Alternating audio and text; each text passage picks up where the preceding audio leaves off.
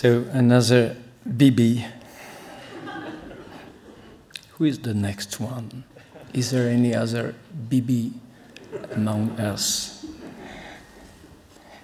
Well, I tried, you know, to pay tribute to you, dear Peter. Um, I selected a few works from uh, Marcel Duchamp, an old friend of you, in the Pompidou collection as a, a tribute to you, Peter. Immediately went to my mind that I had definitely to concentrate my research in Duchamp's notes, which have been assembled by Duchamp himself. Can I say assembled? Let's say kept by Duchamp under the name of Boîte Verte, the green box.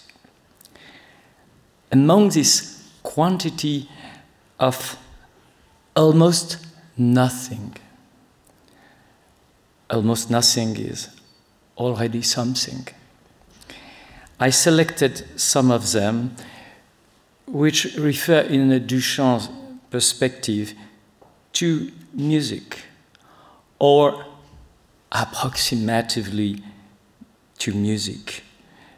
A piece of music which has never been realized, a piece of music which can exist, which should exist, which will never exist except in my mind, in your mind, in our mind, let's say ideas of music, ideas to perform, simple ideas, stupid ideas, clear ideas, and significant ideas. Ideas which are not anymore ideas. Something maybe as a projection, a possibility, an hypothesis, an evident conceptualization of the art object. Maybe after all, an intention, a possibility for something which has been postponed, as so many things in our life which remain postponed. After all, a notation or a score, it depends from where you talk from. And you know, dear Peter, how important it is to know from where we talk from. Is already in the idea which, if you decide to write it, or a simple stupid sheet of paper has a physical and material existence. And if you decide to keep it, to preserve it inside a folder, inside a box, whatever, let's say that you become, as Marcel Duchamp wanted to be, the curator of your ideas. More, if you write on a small sheet of paper a few words, some notes, Duchamp called them texticules, balls text, if you understand what it means, or morceau moisis, choisis, which become moisi, art to translate. But you know that in our life, quite a lot of things remain impossible to translate without any other intentions than to write them, without any ideas than to leave them forever. You give and leave to the intention a potential of interpretation. You leave to the viewer a possibility to perform, to interpret them. You give to a simple and quite enigmatic sentence a virtual possibility to become. You give an avenir. Nothing becomes something which becomes also a technical hypothesis. How will I realize it? With which tools? Where? At home? For myself? In a museum? On a stage? Now? Tomorrow? After tomorrow? Maybe never. All these notes have to find their signification under the responsibility of the interpret. Peter, you know more than anybody what means to be responsible.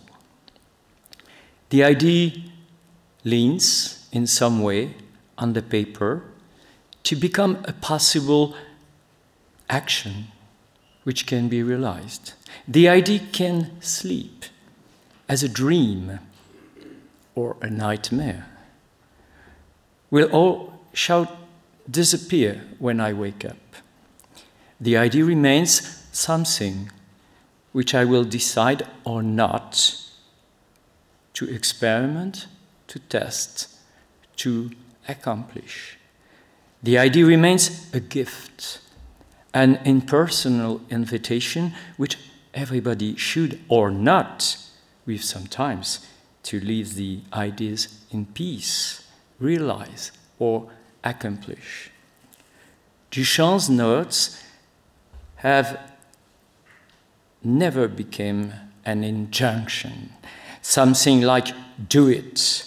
They remain à l'infinitif. They remain suspended, as is suspended the body of the bride in the large glass, suspended as a possibility, as an action, which will be probably never happen, which is, as Marcel Duchamp said, in advance of the broken arm. By the end of his life, an interviewer asked to Duchamp, which was finally your definition of art? His answer, enigmatic and poetical in the same time, was as a suspension. Art is a rendezvous. Here, dear Peter, in any small and beloved tribute to your work, to what you are, to what we do, to what you impulse, to you as an artist, as an an artist, to you as an author, as an an author, to you as a curator, as an anti curator, to you as a professor, as an anti professor to you as a museum director and definitely anti museum director. I know what it means. Somewhere as Marcel Duchamp brother or brother in an dürftige Zeit. Somewhere, Peter, you as an erratum musical. Thank you, Peter.